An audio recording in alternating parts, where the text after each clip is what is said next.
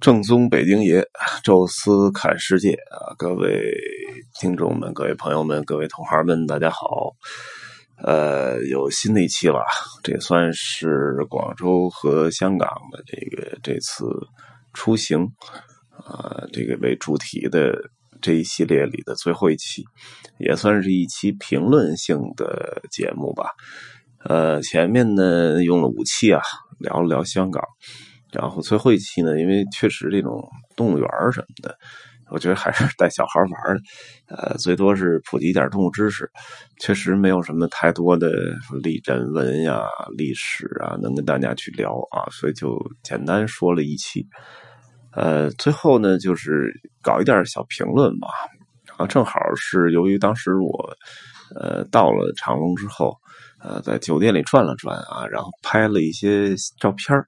啊，就有关于这个酒店细节的，然后发了一个朋友圈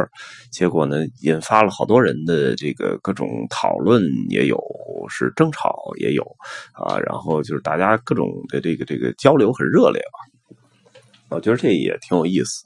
啊，因为大家呃对酒店很多人看法其实都不太一样啊，包括整个中国游客，包括全世界游客都差不多。就我们带着同同样的去住一个酒店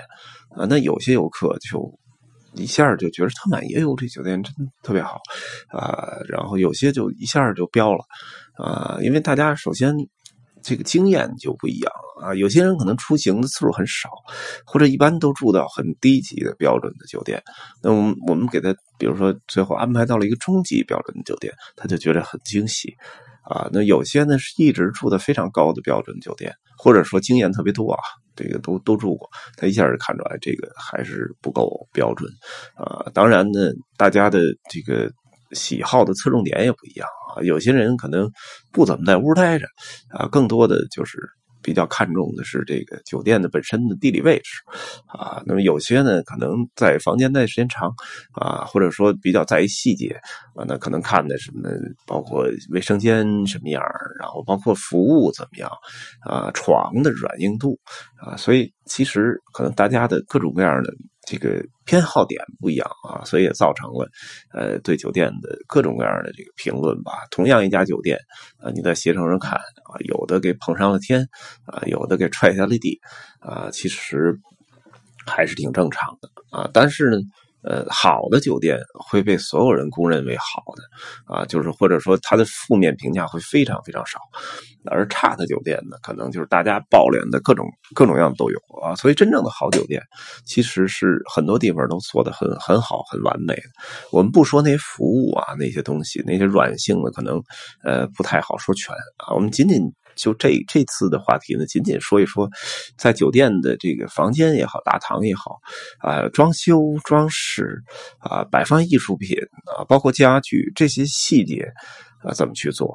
因为中国的酒店，尤其是中国的这种国内的酒店，甚至于一些连锁啊，都做不到特别好的细节，因为这种。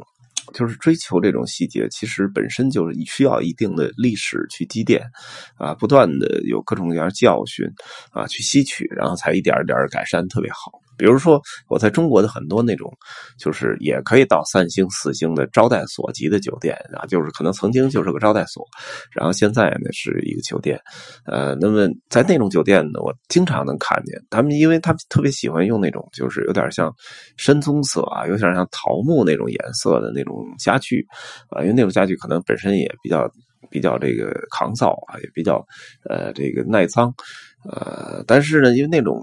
咱不知道是漆的原因哈，还是本身材质的原因，就是那种桌子上通常会有那种白的水印儿，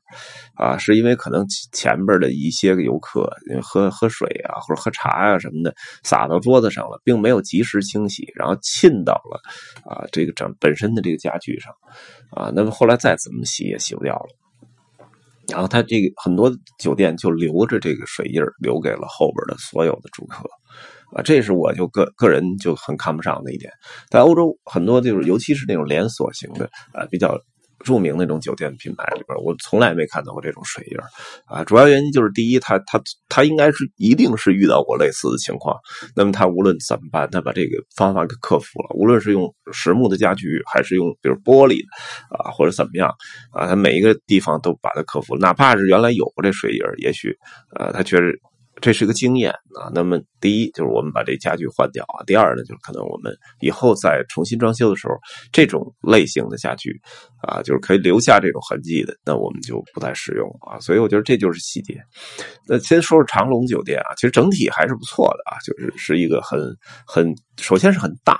啊，一定能住很多人啊。然后他还把这个散客团队分开，我看专门有一个团队入口啊，那团队入口也非常漂亮啊，有这个很辉煌的一个大厅啊。那可能就是因为怕团。队特别人特别多啊，特别乱，然后散客这边也就到时候都整个两边都互相影响啊。我觉得这也是很聪明一点啊。然后大堂特别辉煌啊，整个那个前台那个地方啊是立于正中间啊，很大，而且上边有一个特别大的一个呃动物的一个群组雕刻。啊，整个那个气势啊，从你一进门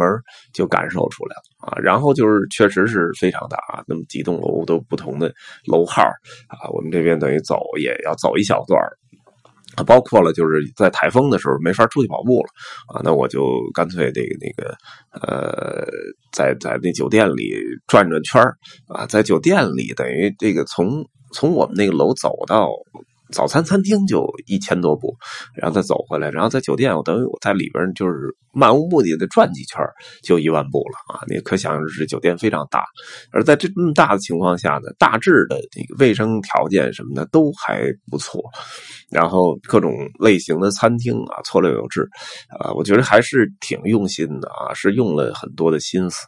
啊，但是确实是有一些小问题啊，这个呃，比如说这个垃圾筐是塑料的啊。然后还有这个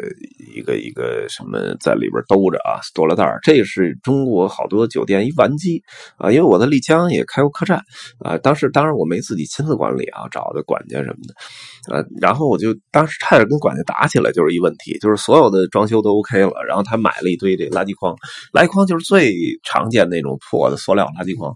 啊。然后我我这里边用的家具都是实木的，然后里边都是那种。啊，丽江的古香古色那种木质装修，啊，然后有一当时还订的专门订的是给雅雅高酒店供货商供货的那种床垫、床褥，还有床上用品，这都是非常高档的啊。然后您给我搞一塑料的，套一塑料袋垃圾筐。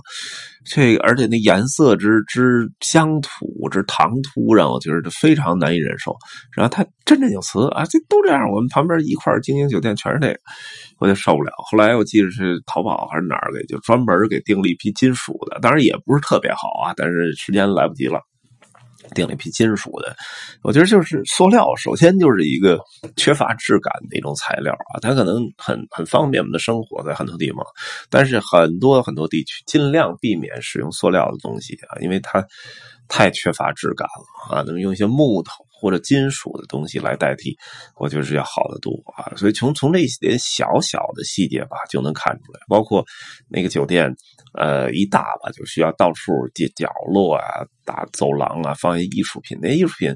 给我感觉是，首先是重复率太高了，某一件艺术品能能在这地方出现二三十次，那就说明是一批量生产的，并不来自手工。再一个就是它整个的，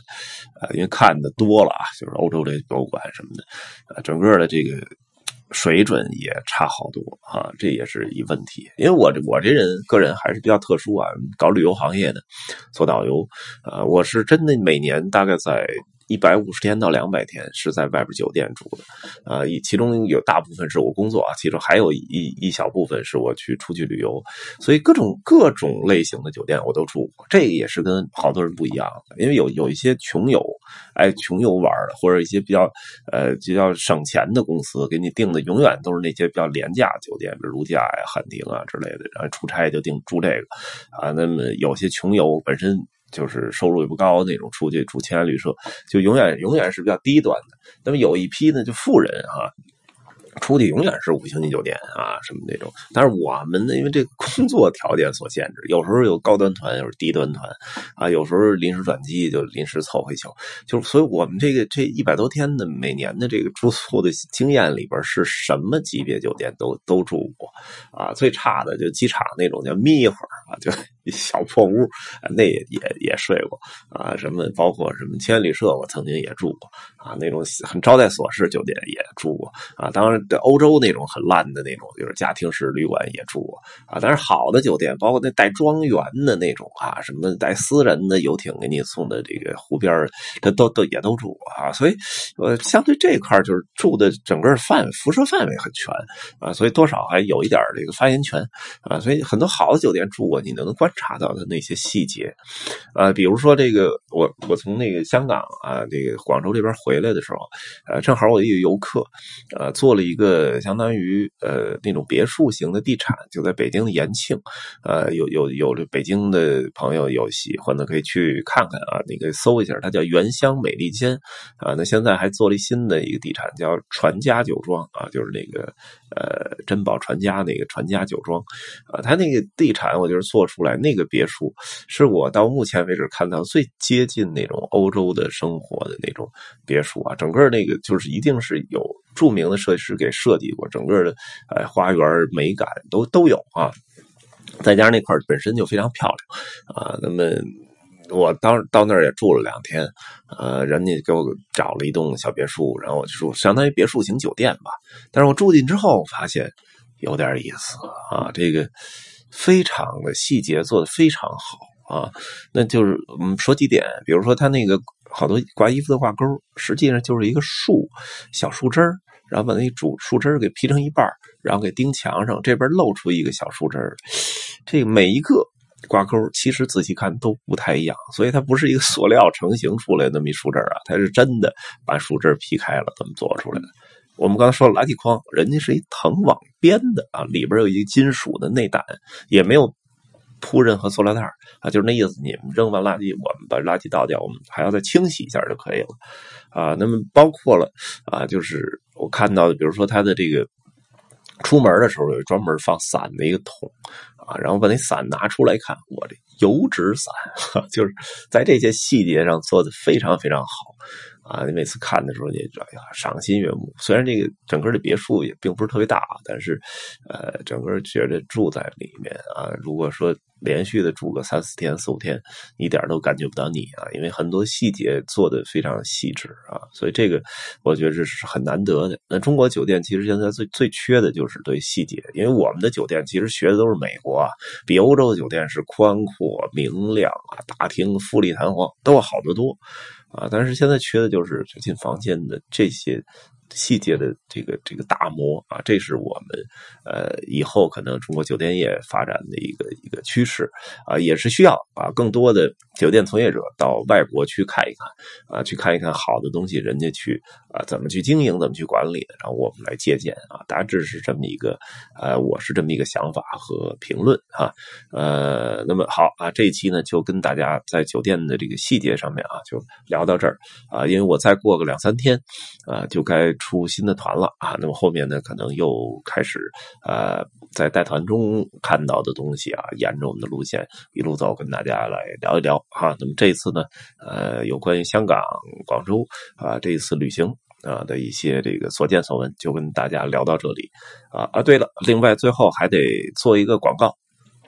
就是经过了一个多月的这个恢复吧，呃，我的微博啊又重新的开张了，而且这个稍微改了个名啊，现在叫“宙斯看世界”，就是我们现在这个短音频的啊一个这个同名的一个一个微博啊。那么原来曾经微博啊经营的很好啊，好几万的这粉丝，但是后来就发发东西，发现的互动越来越少，然后大量的人都都转移到了微信上。那我那时候后来微博就。放弃了，然后就纯玩微信，啊，那现在又发现，其实微博和微信好像是完全不同的两种平台。微博更公开化，虽然大家可能互动少了，但是都会浏览，我又重新又重新发发帖啊什么的，又又弄了一个月，呃，然后发现就是确实互动还是少，可能跟我这个中断有原因，呃，有关系啊。另外一个关系就是大家都看，所以我的阅读量其实非常好，啊，所以我觉得还是要重新恢复出来。呃，那各位有这个从微信的朋友啊，或者说在这儿就纯粹听这个呃音频的朋友啊、同行啊什么的，呃，有有喜欢的啊，咱们可以这个呃关注一下我的官方的。微博啊，宙斯看天下啊，那么这期呢就跟大家聊到这儿啊，感谢各位收听，咱们下期再见。